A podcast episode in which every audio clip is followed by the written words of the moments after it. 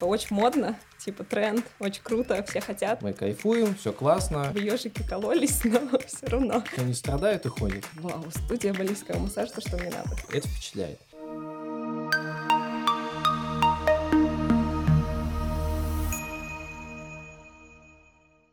Добрый день, дорогие зрители и радиослушатели. Сегодня у меня в гостях директор по маркетингу сервиса FitMost Наталья Дудина. И мы поговорим о том, какой может быть фитнес, как фитнесом заниматься, как им заниматься полезно и что вообще, что вообще делает сервис FitMost. Всем привет, рада здесь находиться. Расскажи, вот э, сам по себе вот эта идея сервиса, она достаточно новая, и есть какая-то классическая модель фитнеса. Я покупаю абонемент, я хожу, чаще не хожу, э, но как бы все четко, э, столько-то у меня месяцев, оплата, заморозки и прочее. Там уже дальше нюансы, как это все в реальности работает, потому что российский фитнес это особая такая история. Но э, там все понятно. У вас на сайте э, есть э, такое позиционирование, что вот вы можете попробовать все что угодно э, за э, вот за какие-то баллы. Вот расскажи, что угу. за продукт, как, как это все покупается и что человек получает. Угу. Ну, тут я бы сразу, наверное, сказала, что мы достаточно далеко находимся от модели какого-то классического фитнеса, потому что мы в первую очередь сервис со всеми преимуществами и болями сервиса, потому что э, мы, наоборот, за, э, за то, чтобы клиент пользовался нашим сервисом, потому что если он не пользуется, значит, он в оттоке, и значит, нам как бы плохо экономика не сходится.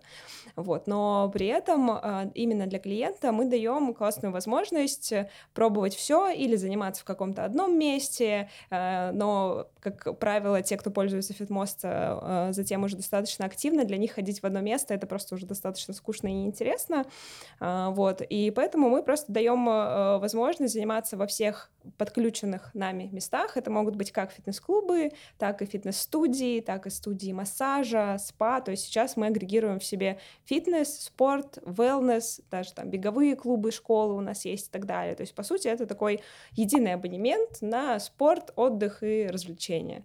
Вот так мы себя, в принципе, позиционируем. Как это работает? Э, э, есть разные пакеты баллов в зависимости от того, насколько часто человеку нужно там, удовлетворить свою какую-то вот эту потребность. От 30 до 1000. Там от 30 баллов стоит 2500 рублей, 1000 баллов стоит, соответственно, 60 тысяч рублей. То есть 30 баллов хватит примерно на месяц, в зависимости, если там не особо активно как-то ты занимаешься и что-то выбираешь. 1000 э, баллов там, это примерно год пакет. А, вот, и затем уже за эти баллы можно покупать разные занятия. То есть, условно, баллы сгорают? А, баллы могут сгореть в течение месяца, но у нас там есть э, классные функции подписки, или если ты там, например, докупаешь эти баллы до того, как у тебя срок месяца закончился, то баллы благополучно переносятся на следующий месяц. То есть это наш инструмент работы с ретеншеном, с тем, как оставлять пользователей, как помогать им пользоваться сервисом дальше, не расстраиваться. Вот, то есть баллы тоже такой элемент ретеншена в том числе. Вот, ну и за эти баллы можно, соответственно, покупать разные занятия. То есть э, поход там в тренажерный зал может стоить 5, 6, там, 10 баллов в зависимости от места. Например, Просто массаж... в тренажерный зал, когда я имею доступ да, и да. могу да, да. позаниматься а, сам. Также можно, там, не знаю, из самых дорогих занятий у нас есть, наверное, какой-нибудь комплексный уход для всего тела, что-то типа спа, массаж, там баллов 70 может стоить. Вот, и то есть ты уже в зависимости от того, сколько у тебя баллов есть и что тебе вообще хочется, можешь выбирать и миксовать занятия в любом месте. Около дома, около работы, поехал в Петербург или в любой другой город России, где мы есть, можешь сходить а там. где вы есть? Мы сейчас есть понятно. в 13 городах, в основном это миллионники, Екатеринбург, э, Казань, Нижний Новгород, Уфа недавно запустились, ну и другие тоже миллионные. Тюмень, Хорошо. Челябинск. А, я зашел на сайт, а, я посмотрел список занятий. Ну, что-то меня заинтересовало, что-то не очень понятно, да, то есть в зависимости от каких-то личных моих физкультурных предпочтений. А, и дальше я вижу пакеты баллов, их много, и затем я пытаюсь понять, а как мне соотнести баллы с э, какими-то реальными деньгами. И я вот, что меня смутило, и я не понимаю, вот я вижу тренировка э, по сайклингу, вот, э, кручение педалей. Я не понимаю, сколько мне реально это будет стоить. Вот почему баллы и почему не не угу. цифры денежные, рублевые? А, тут на самом деле все просто, потому что, во-первых, чем больше пакет баллов, тем выгоднее это по деньгам. То есть у нас есть пользователи, которые пересчитывают, они любят прям считать, э, смотрят, сколько это в пересчете на рубли. Но на самом деле здесь такой важный момент, что у нас прежде всего акцент на разнообразии. То есть да, мы там в своих каких-то каналах говорим, это выгоднее, и там, если вы там, в пересчете на там, разовые занятия в каких-то других местах, это будет 100% выгоднее. Но если вам э, хочется ходить в одно место и взять там годовой абонемент, то это будет вам удобнее, чем пользоваться Fitmost, то есть на самом деле. Вот, потому что, то есть если взять, допустим, годовой абонемент в какой-нибудь там фитнес-клубе или фитнес-студии, скорее всего, это будет выгоднее, чем Fitmost. Вот, но это как бы и логично, потому что у всех как бы годовой абонемент — это такой самый максимально выгодный, экономный вариант для любого пользователя. Вот, но если рассматривать именно с точки зрения разнообразия и там походов в разные места или там микса даже двух-трех мест, то это все равно будет выгоднее для нашего пользователя. Мы просто не делаем акцент на выгоду, а больше делаем акцент на разнообразие, потому что здесь, во-первых, тонкий момент демпинга рынка и работы со студиями, а студии это тоже для нас важные партнеры, мы их подключаем, мы с ними работаем, взаимодействуем, у нас есть свое сообщество студий, где мы с ними делимся какими-то материалами, зарубежными. Вот, поэтому как бы тут, наверное, важные репутационные, наверное, моменты, как их назвать, когда мы не хотим показывать, что фитмост — это демпинг, потому что, ну, по факту это не всегда так. Вот смотри, а, давай какой-нибудь возьмем конкретный, пусть mm-hmm. абстрактный пример, но я думаю, примерно цифры ты знаешь, и mm-hmm. мы сейчас а, прикинем. Вот я хочу на занятие по тайбо. Я uh-huh. хочу помахать ногами и руками с, э, в компании таких uh-huh. же э, э, агрессивных людей, вот, которые вымещают свое это самое э, накопленную, накопленный гнев. И я представляю, что вот этот э, посетить такое занятие, я, я, предположим, я позвонил в клуб, и мне сказали тысяча рублей. Я такой, окей. Дальше, и, и мне все понятно. Дальше я захожу на ваш сайт, я купил там сколько-то баллов. Вот сколько баллов я, мне надо купить, и, и, и сколько мне будет стоить в итоге угу. попадание в Тайбо? Ну вот смотри, допустим, если Тайбо стоит примерно 8 баллов, да, давай возьмем, э, то тебе за 2500 рублей хватит 4 занятия Тайбо. Сейчас. Э, то есть Тайбо стоит 8 баллов. Угу. 2500 это за сколько я получаю баллов за 2500? 30. Ну, то есть там 32 баллов. получится, но то есть примерно, то есть если 7 Давай баллов, 32. все точно хватит. 32, 4. А, то есть 2500 делим на 4. Угу.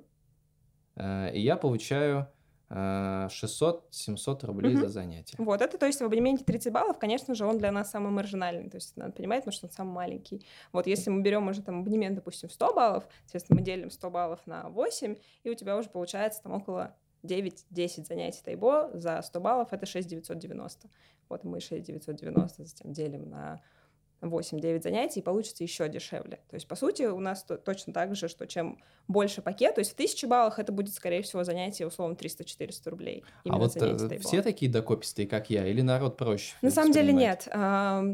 Такая часть аудитории есть, действительно, которая считает, пишет нам в поддержку, спрашивает, вот, я бы хотел понять, если у вас там какое-то там более понятное описание. Вот, мы им стараемся эти ответы давать, но, как правило, э, пользователи э, наши, они все же, то есть видят, что реально там 1500 мест, 15 тысяч занятий в день, и они как бы что-то там прикинули для себя, что-то, может быть, посчитали, и, как правило, они пробуют, и затем уже, как говорится, меня не остановить.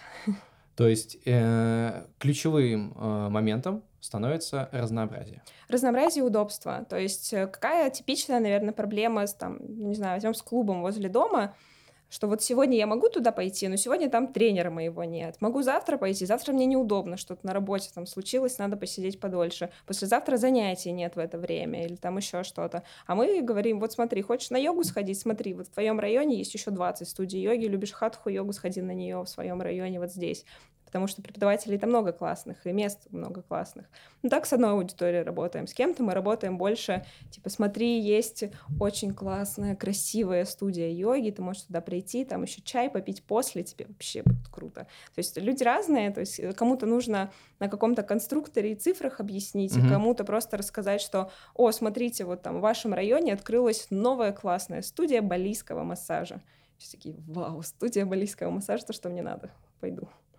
Ну, я понимаю, но все-таки на выходе, опять же, а, от, я узнал, что студия балийского массажа, но я же могу напрямую к ним пойти.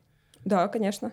А, удобство, вот про разнообразие я понял. То есть я захожу на сайт, я угу. вижу большой каталог, это впечатляет. А, у, удобство, а в чем удобство? Вот относительно мне пойти к ним или пойти угу. через вас?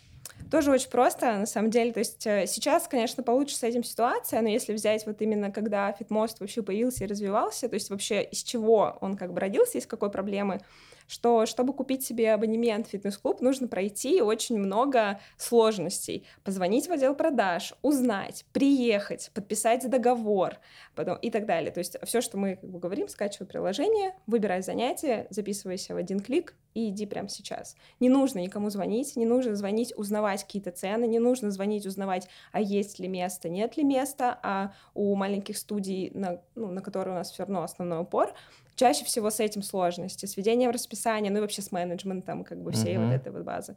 Вот, поэтому как бы мы, по сути, их агрегируем и говорим пользователю, вот смотри, прямо сейчас можешь зайти, через два часа пойти на занятия, если тебе вдруг это вот нужно прямо сейчас. А давай разделим. Вот э, есть аудитория маленькие студии, там есть конкретный специалист, который там э, по славянскому правилу, он всем вправляет кости, э, и он у вас есть в списке. Он конкретный человек, и он действительно, я, я представляю так, таких людей, они действительно не очень хотят во все это в бизнесовую часть вникать. Есть еще аудитория, э, ну, в смысле, не аудитория, как ваш поставщик, можно сказать. Это фитнес-клубы, и я в списке их видел много. Uh-huh. Это уже прям серьезные крупные бизнесы, иногда сети. И э, тут два вопроса сразу. Если я пойду, вот там, по-моему, вас, э, кто у вас из известных? Ну, WordClass есть, WordClass, точно, есть, точно, вот это, это я помню. И э, если я прихожу на занятие туда, а я все остальные плюшки пользования э, центром получаю или нет? Там вот там же есть сауны, не сауны и прочее. Как правило, да. То есть в зависимости от центра, я сейчас, честно говоря, не могу вспомнить кого-то, кто бы не давал типа в сауну сходить, вот. Но как правило это есть. То есть там а чаще. Это прописано у вас? Э, да, у нас есть примечания обычно либо ага. каждому занятию, либо к студии, вот. Там можно будет это увидеть, вот. Э. Но как правило все бонусы да. То есть зависит от занятия. То есть если это групповое занятие, да, фитнес фитнес-клубе, то как бы, ну, ты идешь на групповое занятие. Если тренажерный зал, есть у нас отдельно тренажерный зал плюс бассейн, соответственно, как бы это просто, по сути, вход на то есть вход и выход. Вот, и все. Остальное все, как правило, это внутри комплекса используется. Окей. А, а зачем это крупным вот этим ребятам? Ну, тут тоже все относительно просто. Первое — дополнительный маркетинг, потому что, по сути, они не тратят никаких денег на маркетинг. Мы просто весим их к себе на сайт, а поскольку мы уже маркетплейс и агрегатор, у нас э, большая как бы поисковая вообще база, вот, и Соответственно, еще одна возможность рассказать аудитории о себе. А, вот. И это в том числе наш сайт, где есть много разных студий. Хорошо заполнить карточку, привести еще каких-то новых клиентов. И второе, это, конечно же, деньги. То есть мы за все занятия платим студиям. То есть это не бесплатно, это как бы не разовый визит, а это э, прям наши отношения со студиями, где мы платим им за, за все количество посещений, которые сделали клиенты. Но исходя из того, что у вас дешевле, по крайней мере, разовое занятие, чем у них, то это для них такой жесткий дисконт. Ну, не то всегда есть это жесткий. как попасть на полку Ашана для какого-нибудь поставщика. Ну, я бы не сказала, то есть я бы не назвала нас дисконтом, потому что все же та аудитория, которую мы приводим, она вполне себе самостоятельная, а костов э, дополнительных они никаких не несут. То есть uh-huh. если там, э, особенно если брать групповое занятие, то есть косты всегда фиксированные. Это аренда зала и зарплата тренера. Ну, uh-huh. то есть самые, да, простые. Э, чтобы привести туда людей самим, нужно еще заплатить за маркетинг, там, за операционку, обеспечение и так далее. Мы, по сути, как такой большой корпоративный клиент, который сразу же забивает еще несколько мест в этом зале и еще платит за это деньги. То есть они вообще ничего не теряют, а только приобретают не там, э, без каких-либо дополнительных костов.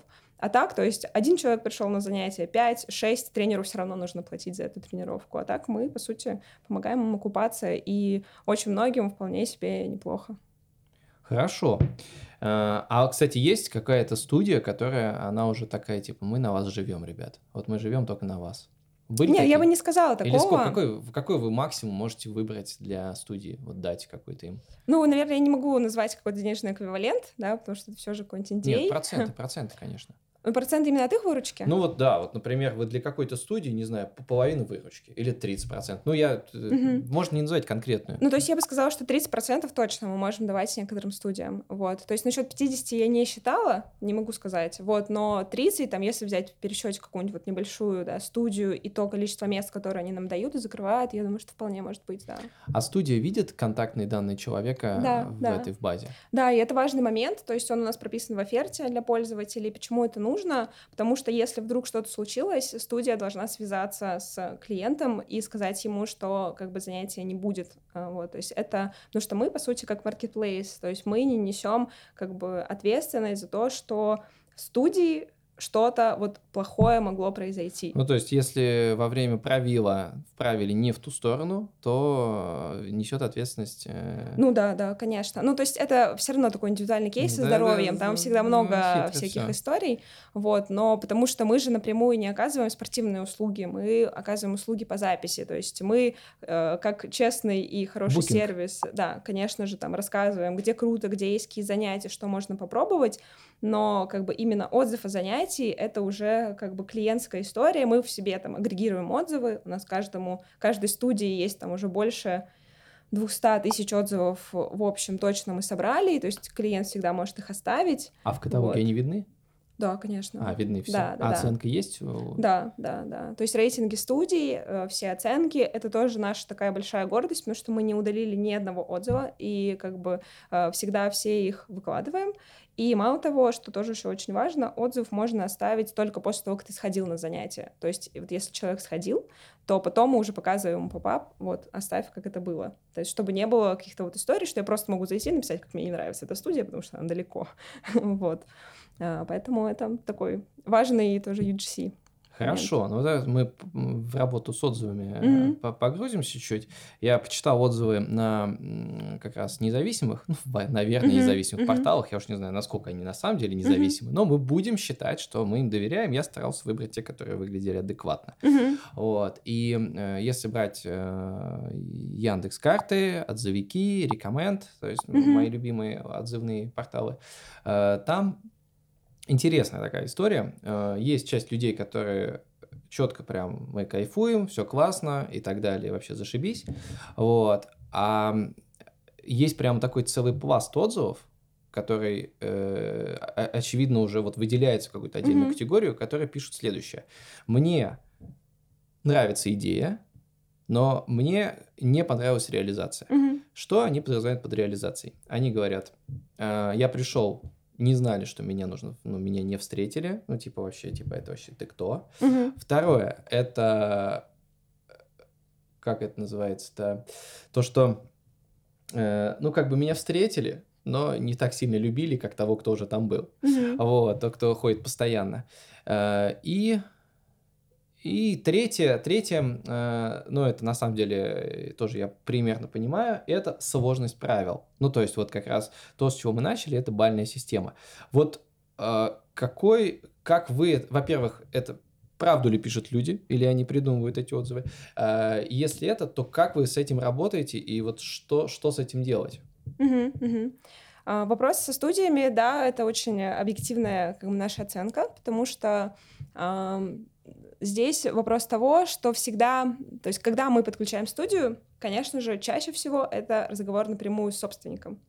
Помимо того, кто встречает, э, того, кто заключает с нами договоренность, есть еще какое-то лицо, которое встречает в студии людей. Да. Вот, и то есть это здесь накладывается такой огромный буфер человеческого фактора, которому тоже нужно объяснить, что это вообще-то те же самые клиенты, за которых нам заплатят. Вот, и это такой момент, конечно, всегда пролетает. У нас сейчас есть целый отдел э, именно аккаунтинга студий, где мы, то есть, э, э стараемся объяснять им в том числе, как им вообще больше, например, зарабатывать в Fitmost, а, как им лучше рассказать о своей студии, как лучше встречать клиентов и так далее. То есть мы просто на этапе, наверное, своего старта не закладывали, то есть мы не думали реально, что вот такой человеческий фактор может быть, но он действительно есть. То есть плюс там у студии есть своя CRM, да, где они работают с клиентами от Fitmost, они подтверждают брони там и так далее. И, конечно, для человека, который э, сидит э, на ресепшене, это о, блин, нужно галочки ставить. То Конечно, есть, на вот. дополнительная нагрузка. Да, да. Вот, но при этом, то есть, э, мы можем там приносить реально до 30% выручки там какому-то конкретному месту. Конечно, прорабатываем, то есть, если мы видим такой конкретный отзыв, конкретную студию, всегда узнаем, во-первых, у клиента где-то случилось, и что не так, звоним туда, пытаемся объяснить, то есть, донести, что,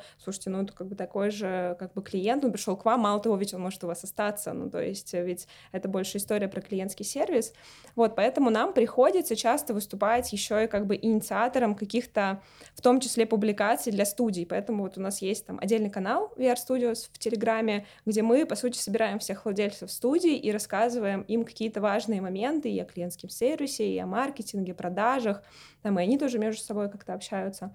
Вот, поэтому этот момент, конечно, стараемся прорабатывать. А, вот, ну это, наверное, ответ на первый и на второй вопрос. Угу. То есть, что, То есть конечно... проблема есть, а, а вы выпиливаете студии, которые не решают эту проблему? Я бы не сказала, что выпиливаем, да, то есть, ну, у нас есть такое вообще правило, если больше трех негативных отзывов есть на студию, мы ее отключаем вот, ага. от клиентов. А, да. Вот, то есть, если люди сходили, и там реально было плохо, ну, во-первых, мы возвращаем баллы, конечно же, в некоторых ситуациях. Ага, баллы возвращаете. Конечно, да, да, то есть мы в этом плане очень клиентоориентированы, и мы понимаем, что нам важнее поработать с клиентом, сейчас как бы убрать его негатив и понять, что, да, это была наша недоработка, в случае со студией вернуть ему баллы а, для того, чтобы он остался с нами, потому что тут, ну, как бы все принципы сервиса работают. Вот, поэтому Uh, да, если вот больше трех негативных отзывов, то отключаем, потому что, ну, бывает разное. Мы, конечно, на этапе отбора студий, мы там у них просим, uh, например, видеопомещение, как у них внутри. Ага. Вот. Мы просим всю там дополнительную информацию, запрашиваем. Иногда там, как только у нас подключилась студия, у нас вообще э, там кто-то из отдела маркетинга идет туда заниматься, например. Вот, ну, то есть, если это доступное место какое-то. Вот, то есть мы стараемся проверять всячески, потому что тоже понимаем, что, ну, негативный опыт в студии — это как бы негативный опыт для нас. Но вот мы недавно задались тоже такой м, историей, посмотреть, а насколько вообще влияет на отток то, что как бы клиенту как-то вот негативный опыт в студии. На самом деле почти не влияет. то, есть, то есть, то есть, если мы отработали этот негатив, поработали с клиентом, и он там активно особенно пользовался Fitmost, он продолжает пользоваться Fitmost. А, вот. Если у него там случилось 2-3 даже каких-то негативных кейсов в студиях. То есть вопрос уже в том, как мы поработали с этим, и насколько мы этого клиента не отпустили, потому что мы думали, что очень типа сильно влияет, и у нас много прям людей, которые отваливаются из-за того, что у них какой-то негативный опыт в студии случился. Ну, любой там, от того, что там грязно, до того, что там тренер мне нахамил, или администратор неприятный и так далее. Вот, оказалось, что реально очень маленький процент. Э, они ходят потом, то есть они страдают и ходят повторно. Такие тоже есть. Тоже есть да? Реально, то есть у нас э, есть один парень, э, он ходил в чайку в бассейн большой, да, да, да. и каждый раз после похода написал очень негативный отзыв, что ему не нравится, что там очень много людей пожилого возраста, его типа, прям раздражает это. И он все равно как бы вот писал нам об, писал об этом каждую, каждый раз после каждого похода, как бы ежики кололись, но все равно. Не затем он ходил, видимо. Да.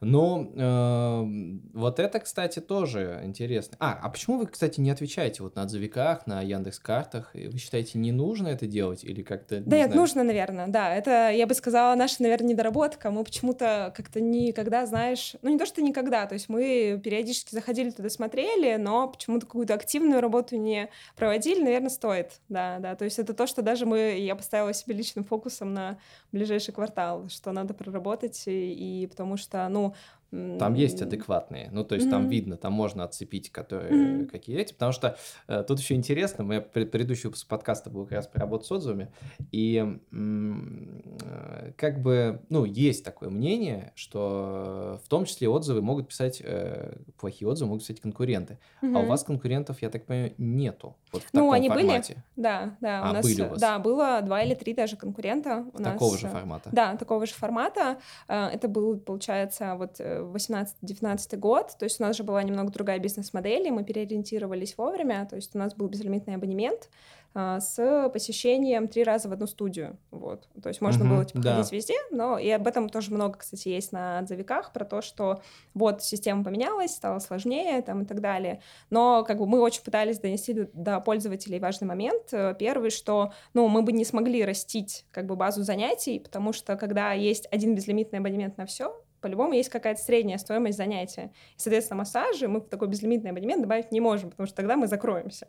Вот, и мы очень как бы пытались это пользователям донести, что это как бы все равно нам нужно будет как-то подвинуться.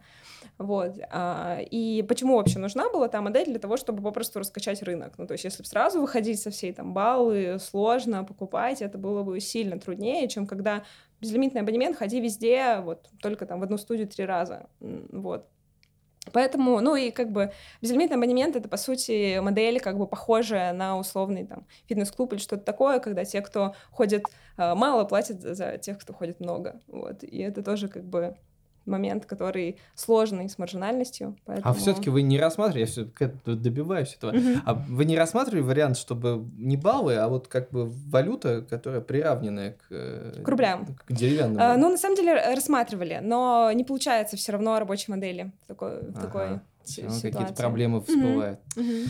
Эх, жаль. Но меня это ну, мне это усложнило вход. То есть я, я понимаю, вот, я да, вот прям пытаюсь есть. Э, купить, но пока Мы не обычно смог. тех людей, кто в это недолго сомневаются, стараемся их конвертнуть куда-нибудь к себе в социальные сети, где мы там обычно просто там рассказываем, типа, чего хватит там э, на 100 баллов, например, каких занятий хватит. Ну, это всякие такие Социальные вещи. сети у вас хорошие, комиксы смешные там, я посмотрел.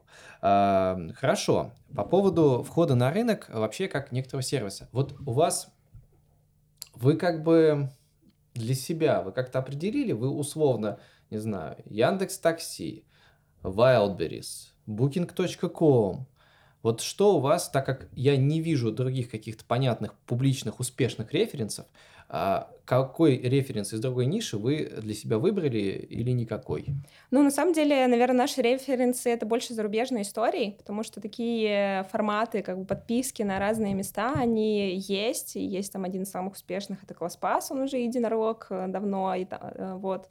Есть и там Urban Sports Club, это немецкий абонемент, э, есть OneFit в Голландии, например, есть там Брюс в Швеции, по-моему, вот, то есть их достаточно много, и, наверное, они первые наши наши референсы все же именно к тому, как вообще, э, на что ориентироваться. Вот. А именно с точки зрения, наверное, продукта и маркетинга, я всегда рассказываю, что э, мы такой, наверное, интересный продукт, который может найти референсы в разных сферах. То, то есть, например, из e-commerce это условно э, рекомендательная система, система рекомендаций.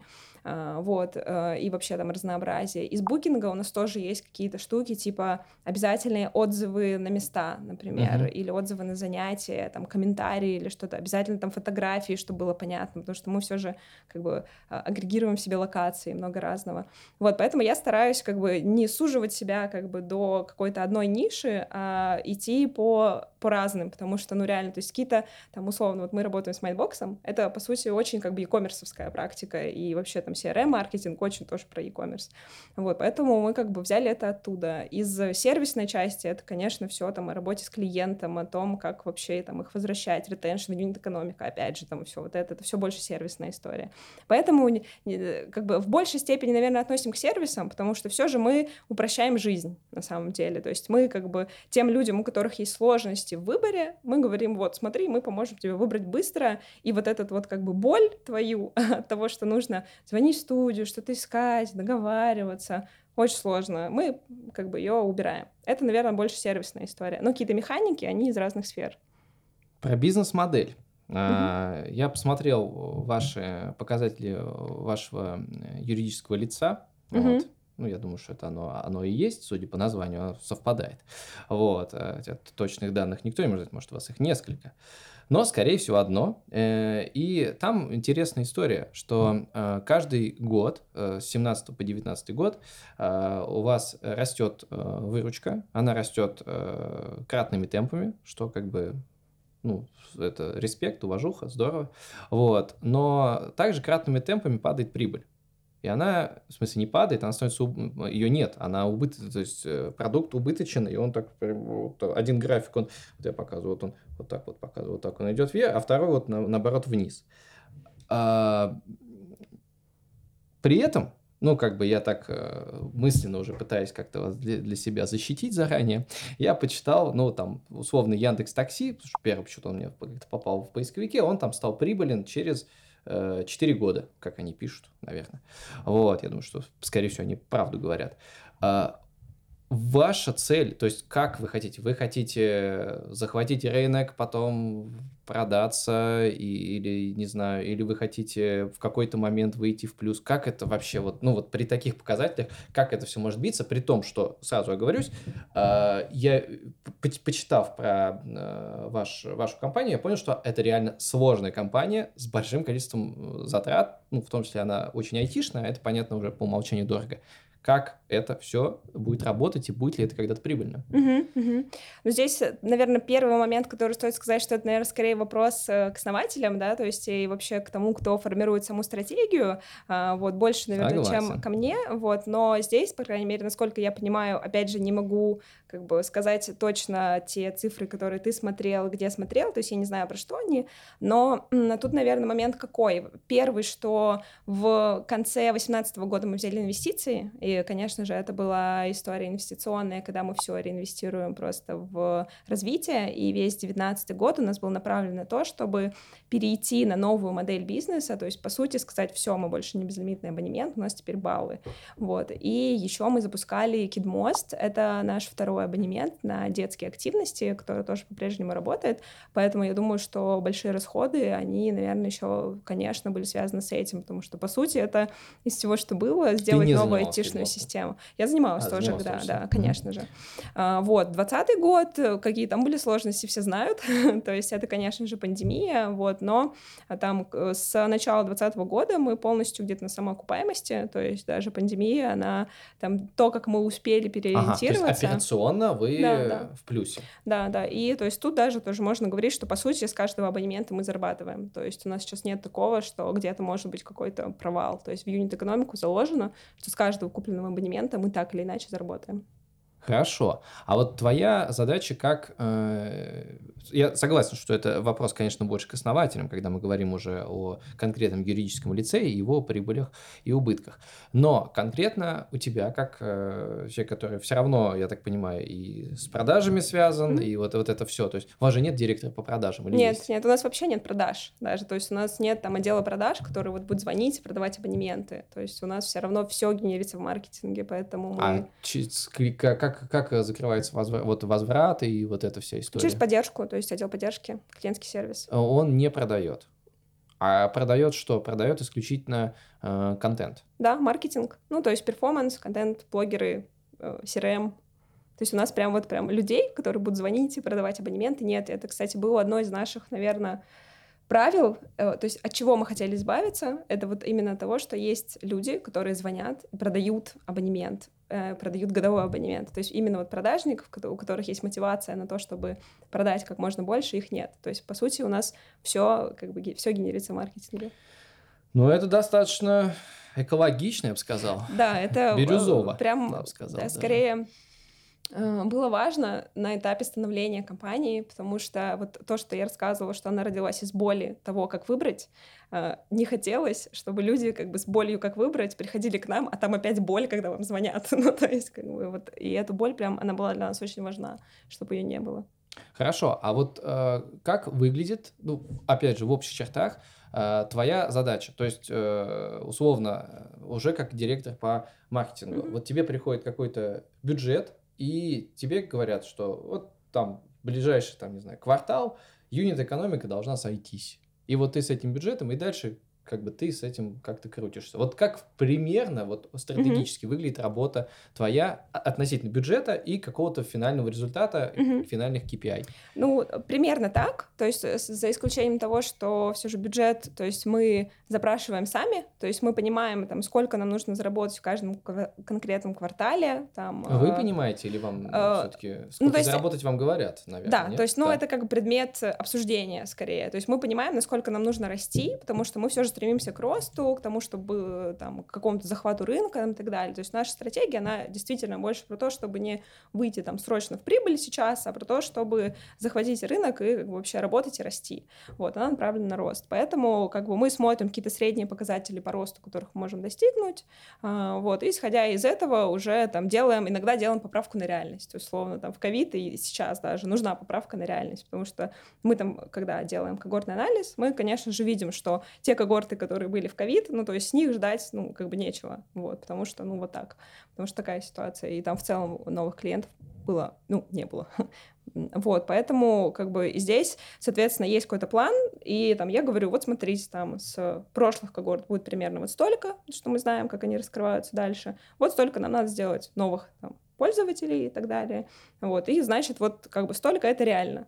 Вот. Столько нереально, потому что, ну, бюджет тогда должен быть выше какой-то. Вот. И так планируем расходы, доходную часть, прибыль. Окей. А, и, а, собственно, а, когда вы планируете бюджет, вот конкретно сейчас, уже к практике самого маркетинга, какие каналы вот в вашей теме реально эффективные, что работает, а что, наоборот, не сработало, хотя вы ожидали? Угу.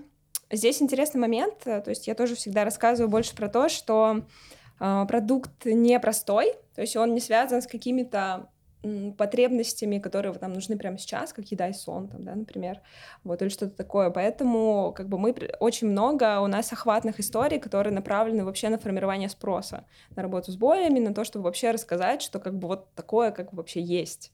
И на это уходит и там и часть бюджета, и активности, и поэтому у нас очень много разных охватных историй, как, например, там, спецпроектов с другими брендами, э, или э, блогеров, конечно же. То есть блогерами мы работаем, мы всегда работаем за бартер. Это неизмеримо.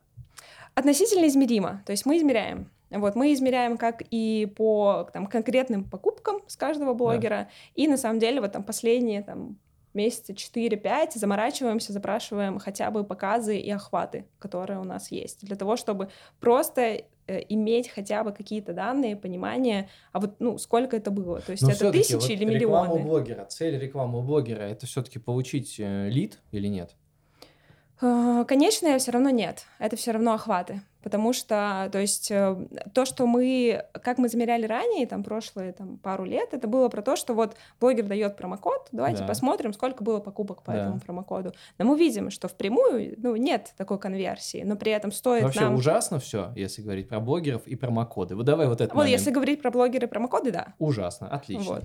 Но если говорить о том, что блогеры знакомят с сервисом, если... А, а как вы потом узнаете, что это вот этот блогер познакомил? Ну, все просто. Мы берем какой-то какой-то пул блогеров, допустим, вот 100 блогеров в месяц о нас рассказывают. Ага. Видим мы охватные какие-то результаты или нет? В следующем месяце они не рассказывают. Вот если у нас есть рост органики такой мощный, потому что, то есть, знаешь, как я бы сказала, не работает, когда один блогер рассказывает о тебе там понемножку. Вот, ну, когда их 100, 200, 300, и когда есть как бы Э, рост органики. Что такое рост органики? На сайт пришли люди ну, по прямой или ссылке, в сторы. вбивая... Или в сторы, да, директ трафик. Ага. А, а как вы, вы считаете, я просто сейчас уже буду вкапываться да, давай. в эти э, органика, это значит, человек набрал в Яндексе Фитмост, угу и перешел... Э, это то, что вы можете увидеть в Яндекс Метрике. Ну, условно, да. да. Ага. И вы ну, не... либо в сторах. То есть у нас же еще приложение, поэтому тут все сложнее начинается. Э, какой баланс продаж, нет, лидов, давай, с лидов, угу. э, между приложением и, и первичных, первичные лиды? Вот, вот мне интересно вот этот угу. захват человека. Захват человека больше через сайт или угу. через э, Сейчас приложение. То есть если угу. вот говорить со мной год назад, у нас все был веб, мы как-то вообще сильно не пушили историю с приложением, потом в какой-то момент поняли, что как бы история про сервисы — это, скорее всего, же история про приложение. И мы просто начали пушить его активнее и выстраивать мобильный маркетинг вообще, и, и там AppsLayer поставили, и вообще стали работать больше с приложением, и увидели, что на самом деле с приложением история куда более для нас интересная, поэтому сейчас у нас вообще почти нет никакой вот такой типа десктопной, вебовской вообще истории ведения клиента на сайт, то есть она достаточно редкая, еще там чуть осталось, но скорее это связано с тем, э, с очень простой историей, что если человек сидит с мобильного телефона, а у нас там 80-90% это мобильный трафик, потому что ну, мы сервис, там человек где-то нас увидел в Инстаграме особенно, да. то очень логично его вести все же в приложение, а не на сайт. Вот, поэтому мы поменяли стратегию и, конечно, видим от нее гораздо больше плюсов, чем от веба э, в целом. Если говорить конкретно, то есть в вашем случае продажа – это момент, когда человек э, перечисляет деньги и покупает баллы. Ну да, да. Вот э, если говорить уже о перечислении денег, это тоже мобильное приложение уже теперь? Да, да, да. Ну, то есть он прям там Google, Apple Pay, Google Pay, угу. это все, да, это да, все да, зашибись. Да. И, в принципе, то есть у нас сейчас вообще стратегия на следующий год — это развитие приложений и ответ на вопрос, а зачем человеку приложение, если, например, у него абонемента нет что он там найдет? Это прекрасный э, вопрос, и, и, и хорошо бы на него найти ответ. А, для э, приложения Э, тогда уже сразу фокусируемся к нему. Э, какой э, сейчас, а все-таки кроме блогеров, какие еще каналы, вот что именно приводит лидов, угу. которые все-таки Перформанс, конечно же, то есть Facebook, Instagram наш основной пока что такой самый канал, с которым мы понимаем, как работать, и аудитория там, в принципе, наша, вот. Есть немножко ВКонтакте, конечно же, мы его аккуратно тестируем, смотрим. Пробовали ТикТок, не зашел. Вот. TikTok Ads. Да, TikTok Ads. Очень пока тяжело было с ним. Но это связано, наверное, с тем, что мы пока в основном пушим iOS. Вот, Android мы дорабатываем, а как бы аудитория TikTok все же больше Android-пользователей, как-то их там... Ну, там есть, когда можно нажать кнопочку. Да, да, можно. Ну, то есть, но именно как бы то, что у нас получилось по результатам перформанса, нас особо не устроило. Поэтому мы решили пока TikTok отложить, туда не смотреть. Ну и, конечно, поиск, медийка. То есть это э, тоже с нами очень даже неплохо работает. Поиск медийка имеется в виду контекстная реклама. Да, да. Эм, если вот так их ранжировать, э, каналы, которые приводят лидов, которые подсчитываемые. На первом месте Facebook, Instagram, угу. затем... Э, затем контекст. Контекст, Директ, угу. Google или и то, и другое, или что? Э, и Директ, и Google. И Директ, и Примерно Google. одинаково, да. А, э, хорошо. Затем уже, наверное, SMM, то есть социальные сети. Что значит SMM? Ну, условно, вот у нас есть же какой-то органический трафик из Инстаграма. Вот люди, которые приходят, и они там у нас где-то варятся, и потом покупают оттуда. То есть мы тоже это отслеживаем. Но там сложный момент, тяжело отследить все равно. Это вот типа тяжело. реклама в Инстаграме? Да. Или это как бы сами блогеры рассказали, люди к нам перешли и такие, о, скачаю приложение. Для этого нужна система сквозной аналитики. Ну, да, да. Вот э, ты говорила, что она у вас есть. Как угу. она у вас работает? Я бы, знаешь, сказала как, что, ну, во-первых, у нас, конечно же, BigQuery, то есть мы работаем с ней, делаем туда выгрузки, но эм, когда... Что это такое? BigQuery, ну, да. это, по сути, там, где агрегируются вообще все данные и CRM, и из всех маркетинговых каналов, и из... Это ну, сервис да. такой? Да, да, а. да. Ну, это гугловский, по сути, как... Э, ну, Google, я просто знаю, у них Google Data Studio или... Да, это... ну, Data Studio, туда уже дашборды просто как бы выгружаются а, из BigQuery, а BigQuery — это именно уже система аналитики, Хорошо. где все запросы можно делать. Вот, то есть мы ее, наверное, пока больше используем для... У нас даже есть выстроенная своя модель атрибуций. Она основана на действиях пользователя. Вот мы смотрим, э, допустим, у нас есть действие покупки, есть действие второй покупки, третьей там, и так далее. Какое из них больше веса дает. Вот, и затем смотрим какое-то распределение уже по каналам, какие были каналы э, лучше. Но э, не сказала бы, что тут все супер радужно и классно. И, конечно, когда мы ее построили, было много надежд и амбиций на то, что сейчас мы узнаем, какой канал у нас будет самый крутой. Э, вот. Но, конечно, приходишь к тому, что много прямого трафика, сложно подсчитываемый. Какая доля прямого трафика? Э, я думаю, что сейчас где-то 30-35% это прямой трафик. Все. Не, ну весь, весь непрямой трафик вы же можете посчитать да, вообще с точностью да. до рубля, насколько я понимаю. Ну да, да, плюс-минус. Ага. Вот. Но есть, есть все равно то, что пролетает, и связано это, конечно, с тем, что не все системы умеют подсчитывать, то есть, условно, там часть еще данных мы смотрим в AppsLayer, по-прежнему сводим руками где-то в Excel, вот, и так далее. То есть на 100% сквозная аналитика не работает. Можете потащить человека, вот я Э, что, что вот я у вас э, купил, э, и купил уже, не знаю, там, третий абонемент. То есть я классный вообще парень. И э, вы такие, о, это классный парень, это наш вообще а, а, аватар, персона, клиент, mm-hmm. то, что нам нужно. И вы смотрите про него. И, и дальше вы докуда вы можете раскрутить? Вот вы можете, ну, что я так представляю, ты меня, может, поправишь, э, вы можете посчитать, как он зарегился, то есть, да, то есть момент, типа, mm-hmm. регистрации, не знаю, с Facebook он пришел, с Инстаграма, mm-hmm А сколько вы на него потратили? Как-то можете посчитать? Можете ли вы увидеть? Нет. Ага, не можете. Ну, то есть, да, все равно мы на данный момент, и что для нас уже супер, мы все равно смотрим как бы весь маркетинговый бюджет, который у нас идет на конкретные какие-то компании, и затем уже на этих людей. Но на каждого конкретного юзера пока для нас это квест, которому мы Ну, на, на когорту, вру, на, на конкретно вообще, наверное, нельзя посчитать. Э, На когорту На можно когорту, посчитать? да, да, Ага, то есть конечно. можете посчитать, что вот э, такие по, по вот этой к- компании рекламной, которая пришел такая прекрасная персона, Мгм. аватар-клиент, как я, э, вы потратили столько-то, да, Да, и да, дальше да. в среднем поделить Да. и так далее. Это можем. Сейчас уже точно можем, потому что была сложность, когда вот было много веба, ну вот, потом мы постепенно стали от него отходить, больше делать упор на приложение, и там э, стала очень сильно поприятнее история. Вот. И теперь про сквозную аналитику. Э, именно э, можешь какой-то привести пример, когда вот у вас не было сквозной аналитики, а у вас была какая-то гипотеза, э, вы эту гипотезу взяли, применили к сквозной аналитике, у вас появилось, в результате вы такие, вау, теперь все вот так на самом деле, не так, как было.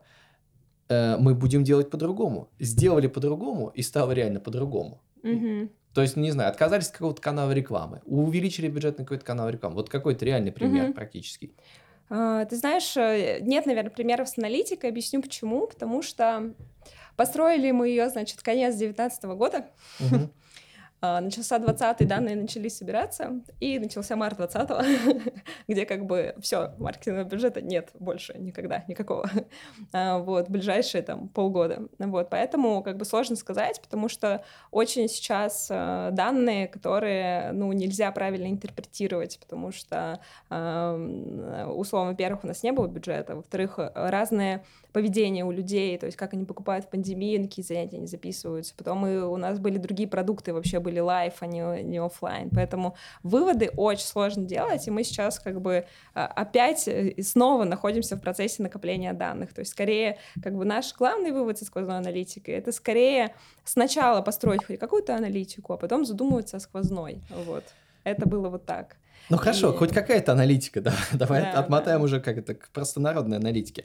А, Вот правильно я понимаю, что ТикТок, вот в ТикТок вы влили денег, э, Мгм. возьмем ТикТок простой, э, и э, что вы поняли, что просто лидов оттуда нет, то есть Есть, но есть, очень, очень нет. дорогие. Дорогие То есть, лиды, условно, да, мы там хотели э, взять там, найти каких-то iOS-пользователей, поняли, что нам это сильно дороже, чем в Фейсбуке, поняли, что, ну, мы не можем как бы столько просто потратить на ТикТок сейчас, чтобы столько их купить, и как бы, ну, все, вот.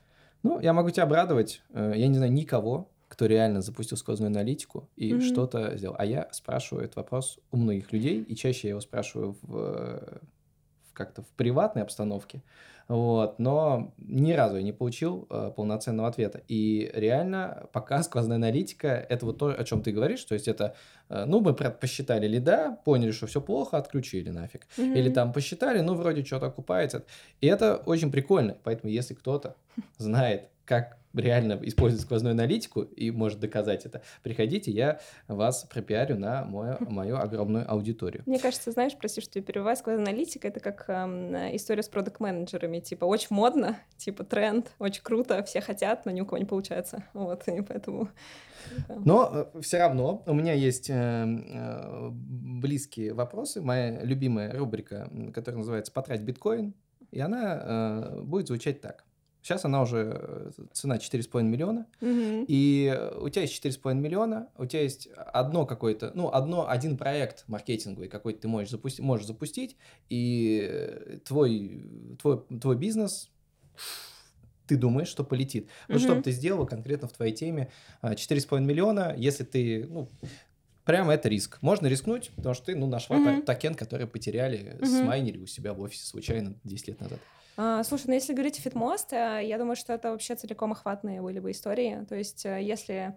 э, Ну, охватные, я имею в виду перформанс, например, охватные компании, потому что нам нужно увеличить узнаваемость в регионах. То есть я бы их пустила на Питер, Екатеринбург и прочее. Вот. И, э, возможно, какие-то блогерско-медийные спецпроекты или что-то такое. То есть не просто купить рекламу у блогера, Ну, а сделать проект, который вот ну, еще например, полежит. ну какой блогер тебе нравится, чтобы ты у него купил рекламу, а сейчас пока не покупаете? Может, он услышит, захочет сделать бесплатно. О, ну давай, сейчас мы вот что-то недавно про кого-то думали. Да что, какого-нибудь Сашу Гудкова давайте возьмем. Вот Саша Гудков, Гудков. Дорн, мы делаем с ними классный проект, где они занимаются разным спортом. Но Гудков, мне кажется, не подтянется на турнике. А может Аж подтянется. не обязательно подтягиваться, можно сходить, не Ну, знаю, мне- в бассейн мне- поплавать, на массаж лица. Да, например, там. но он- это у него получится. На йогу э, можно. Мне кажется, Гудкова на йогу На йогу, например. Хорошо. То есть это- что-то такое, как бы не просто вот типа купить рекламу, да, сделать, а все же с какой-то как бы и- идеей, чтобы это как бы положилось долгосрочно и было интересно почитать, посмотреть там и так далее. Потому что мы поняли, что вот точно, кстати, что не работает, купить просто рекламу. Хорошо. А, Потратили биткоин, с Гудковым у нас все получилось, а, сделали классный проект. Ну, прошло какое-то время, там, не знаю, год, и что-то пошло не так. А, И у нас э, новая ситуация, это э, кризис-менеджмент. У тебя есть бюджет, бюджет надо подрезать, ну, давай раза в два от твоего стабильного. Вот ты назвала какое-то количество каналов рекламы, которые у тебя Мгм. работают, э, и в какие-то ты сейчас вкладываешь деньги, но типа, ну я не знаю, не уверена. А, вот что вот конкретно сейчас ты бы отключила и сказал бы, да ну нафиг, я не буду на это тратить деньги, не знаю. Это... Причем это не обязательно сейчас мы говорим про э, каналы перформанса, это может быть, не знаю, вы там статьи какие-то пишете, и ты понимаешь, да нет от этого выхлопа, Мгм. нафиг надо, или блогер. Вот от чего бы ты уверенно отказалась, если бюджет уменьшается, ну, плюс-минус в половину? Мгм. Ну, знаешь, во-первых, если есть аутсорс, это, конечно, срезать весь аутсорс. Вот. Типа дизайнеры есть, бывают на аутсорсе, агентства на аутсорсе, там типа пиар-агентства, например. Это все сразу же срезается, когда нет бюджета. Вот. Что еще? Ну, и, как ни странно, срезаются деньги на какие-то спецпроекты, условно. Хотим рекламу в Ютубе, не делаем рекламу в Ютубе, договариваемся То есть блогеры бесплатно. отвалились бы первыми? Из, э, Ам, из бюджета на тем, перфо- есть которым надо заплатить, да. Понятно, Но мы понятно. просто, у нас такая история с блогерами, что мы никому из блогеров еще не платили никогда. То есть мы со всеми всегда работаем за бартер, вот, и всегда у нас очень дружеские, классные отношения просто за то, что они пользуются FITMOST. Ага. Ну вот, ладно. Поэтому как бы тут э, э, всегда performance э, пришлось бы порезать, но на какой-то процент. То есть полностью отказаться А от от него какого, от какого получится. количества подписчиков вы считаете блогер блогером? Ты знаешь, по-разному. как, Как ни странно. Мы работаем и там тех, у кого 2-3 тысячи, например. Мгм. При этом мы работаем те, у кого 10, 50, 100, 150. Мгм. То есть тут вопрос, наверное, даже не сколько... сколько баллов вы дадите блогеру? Я не знаю, на, на, на, Тоже бывает. на иногда. 8 баллов-то я блогер тяну как блогер, там баллов на 8, на Да, 10. на самом деле мы даем и на 60, и на 100 баллов. Тут вопрос скорее как бы во влиянии этого человека. То есть если у этого человека тысяча подписчиков, этом у него активная аудитория, он интересно рассказывает про свою какую-то тему и потом скажет, вот что фитмост ему помогает эту тему развивать, даже если у него тысяча подписчиков, с него все Ну, вы все равно на него потратите. Это же все равно Да. ваш сервис, вы же на это деньги. Просто это дешевле. да. Это некоторый дисконт, чем это, это понятно. Ну да, да. Хорошо, то есть первые отвалились э, пиарщики, отвалились дизайнеры, сами в конве нарисуем, что называется. Ну да, да, что, руками. Вот, да, и тоже можем. А, Потом отвалятся YouTube-блогеры, видимо. Ну, YouTube, что еще, может, какие-нибудь подкасты, то есть аудио выходы везде, где нужно там, типа, отдать денег. Вот так вот. Хорошо. А, Это интересно. И э, что еще хотелось бы узнать в связи с этим? Э, Теперь уже в твоем отделе маркетинга. Э, Какие для тебя э, самые, не знаю, ценные, важные сотрудники, э, каких ты хотел бы нанимать, каких ты нанимаешь, какие критерии вот человек, который с тобой работает и делает вот этот самый эффективный маркетинг все-таки. Мгм, мгм, Что он должен уметь и каким он вообще должен быть? мгм. Не хочется, конечно, быть, наверное, тем человеком, который говорит, вот, софт-скиллы круто, вот, но а, первое, наверное, всегда, на что я смотрю на собеседованиях, это, конечно, отбор именно в команду, да, то есть насколько человек будет синхронизироваться с нами. И первый, наверное, принцип, по которому мы действуем, это кто, если не я, и нам не все равно. Вот если человек как бы задает себе вопрос, кто, если не я, и мне не все равно, то как бы он подходит по каким-то первым моментам. Вот, почему так? Потому что э, когда мы вообще развивались там до первых инвестиций, то есть у нас там в маркетинге было три человека, вот э, я, там э, еще одна моя коллега и там СММщик на аутсорсе, вот, то как бы, ну, приходилось делать все как бы самому. И этот принцип, он зародился и остался. И потом как бы мы до там, не знаю, до 20 наверное, года всегда брали людей, у которых не так много хард-скиллов, но вот им не все равно просто, не все равно на себя, не все равно, где учиться, Ну, не, не все так равно много, там, так не так много это что вот все-таки вот человек, который вот он пос- посмотрит э, интервью, да, это классная Наталья. Мгм. Хотим, хочу работать вот маркетологом в такой компании, мне Мгм. вообще близки ценности и так далее.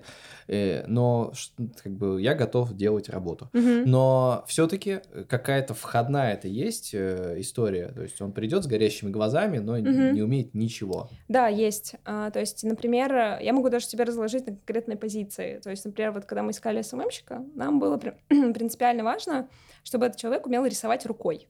Вот он мог не быть СММщиком, но вот он мог как бы сесть и нарисовать в iPad что-нибудь ручкой сам. А, вот.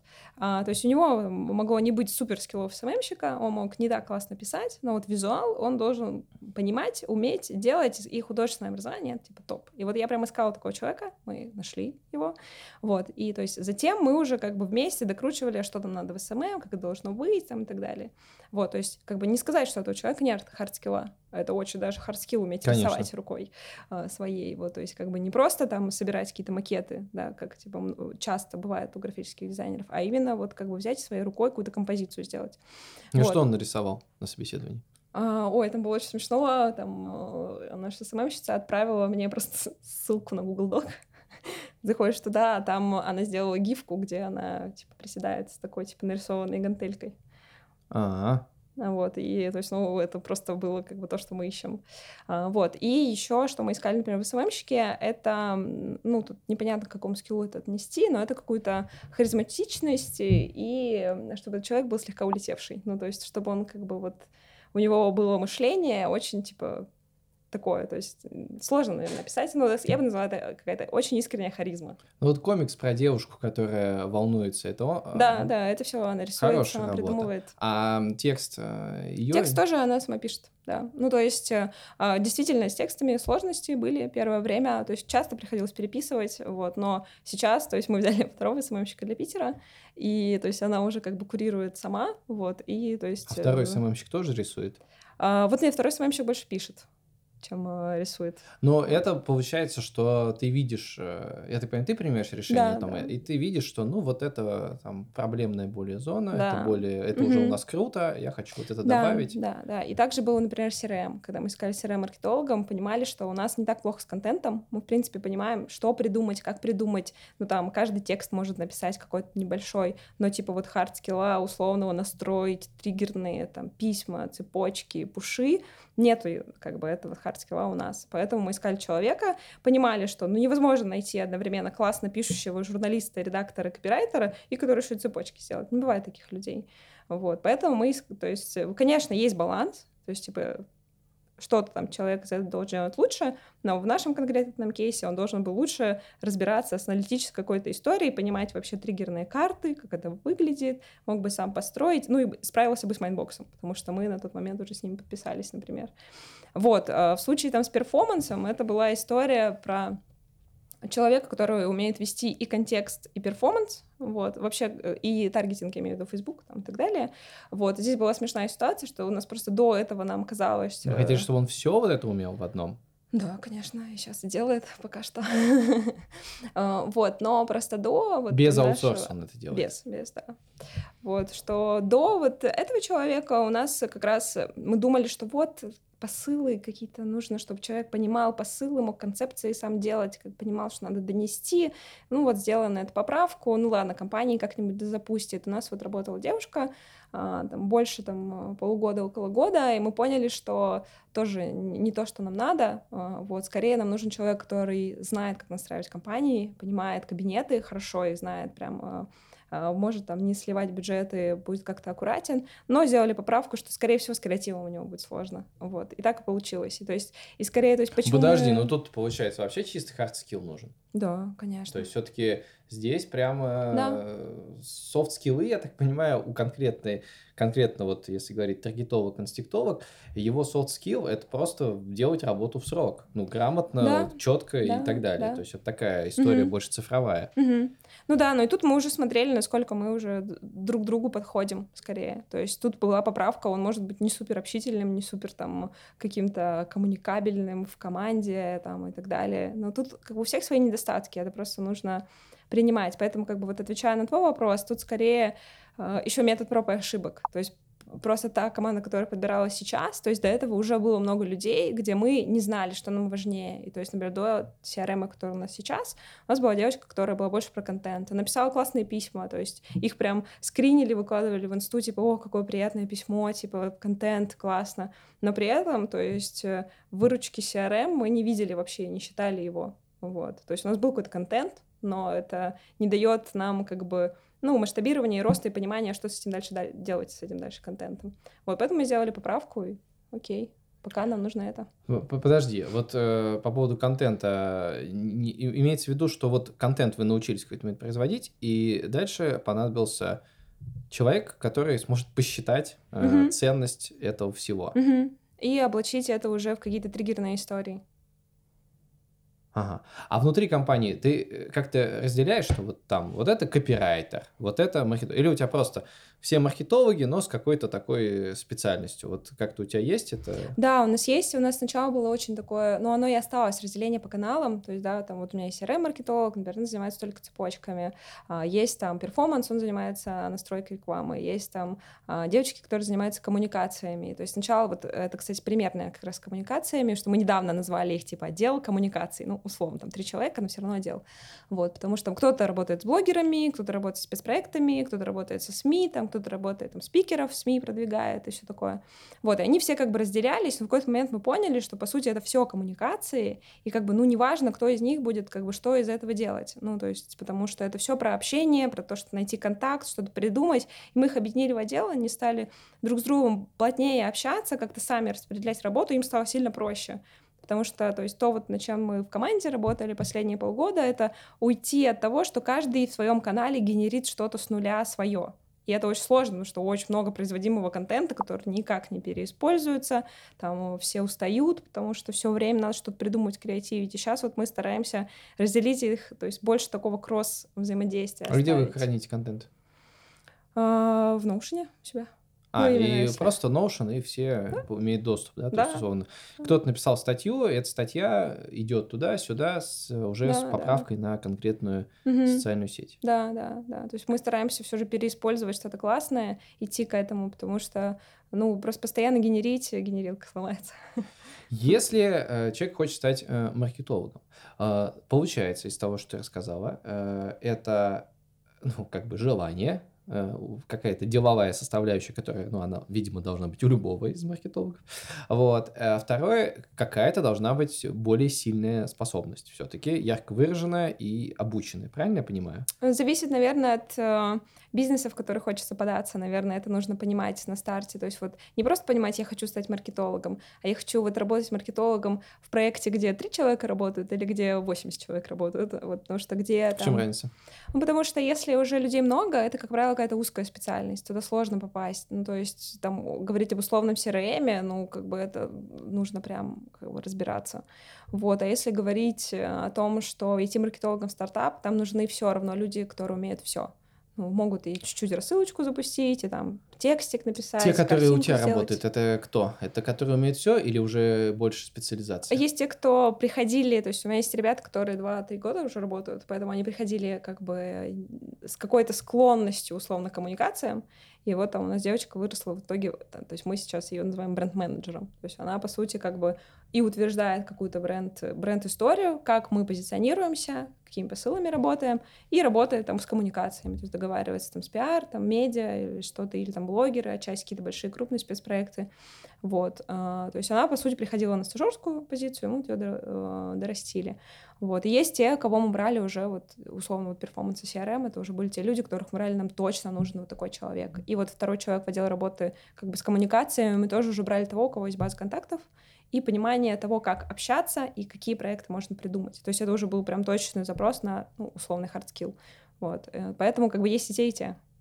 Хорошо.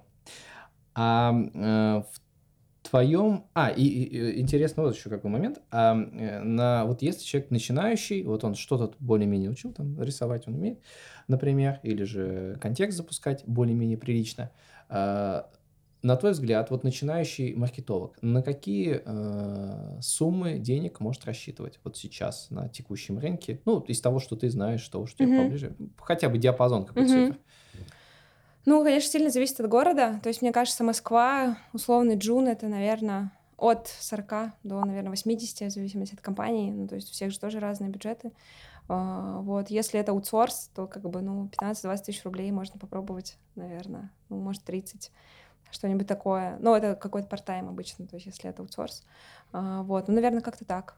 Но, опять же, то есть э, сложно сказать, потому что, мне кажется, настолько разные компании. То есть, условно, если ты приходишь там в Ну, маленькую фитнес-студию, ну, то есть, как бы, ну, ну что, как бы ты тут можешь рассчитывать, у них там общий оборот, может, пару миллионов максимум, там, или еще что-то. Э, Вот, поэтому, ну, может, у кого больше, там, у кого меньше, у всех по-разному. Поэтому, как бы, и суммы как бы, от каждого конкретного места. Ну, и, и если ты идешь на стажировку в какую-нибудь, там, я не знаю, Алибабу или что-нибудь, то, наверное, ты можешь, как бы, ну, джуниорскую позицию нормальную с ДМС рассматривать. Окей. А вот если человек, вот он, э, ну, интернет-маркетинг, интересно уже, там он джун и так далее, в общем, ну, как-то пошло дело, все нормально. А как ему стать директором по маркетингу?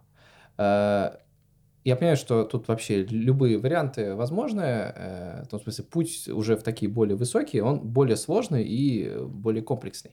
Мне интересно конкретизировать на уже твоем примере, вот что ты считаешь, когда ты от э, условного джуна, вот что стало каким-то важным, может быть, ключевой какой-то вехой, этапой, этапом, не знаю, там, э, посмотрела видео на YouTube и все поняла, что вот теперь все стало по-другому, и я теперь хочу быть директором по маркетингу, и стала какие-то делать шаги. Вот ты можешь вот какими-то вот такими крупными этапами э, Мгм. свой путь э, Да, сказать, да, вот что, Мгм. что повлияло? Мгм.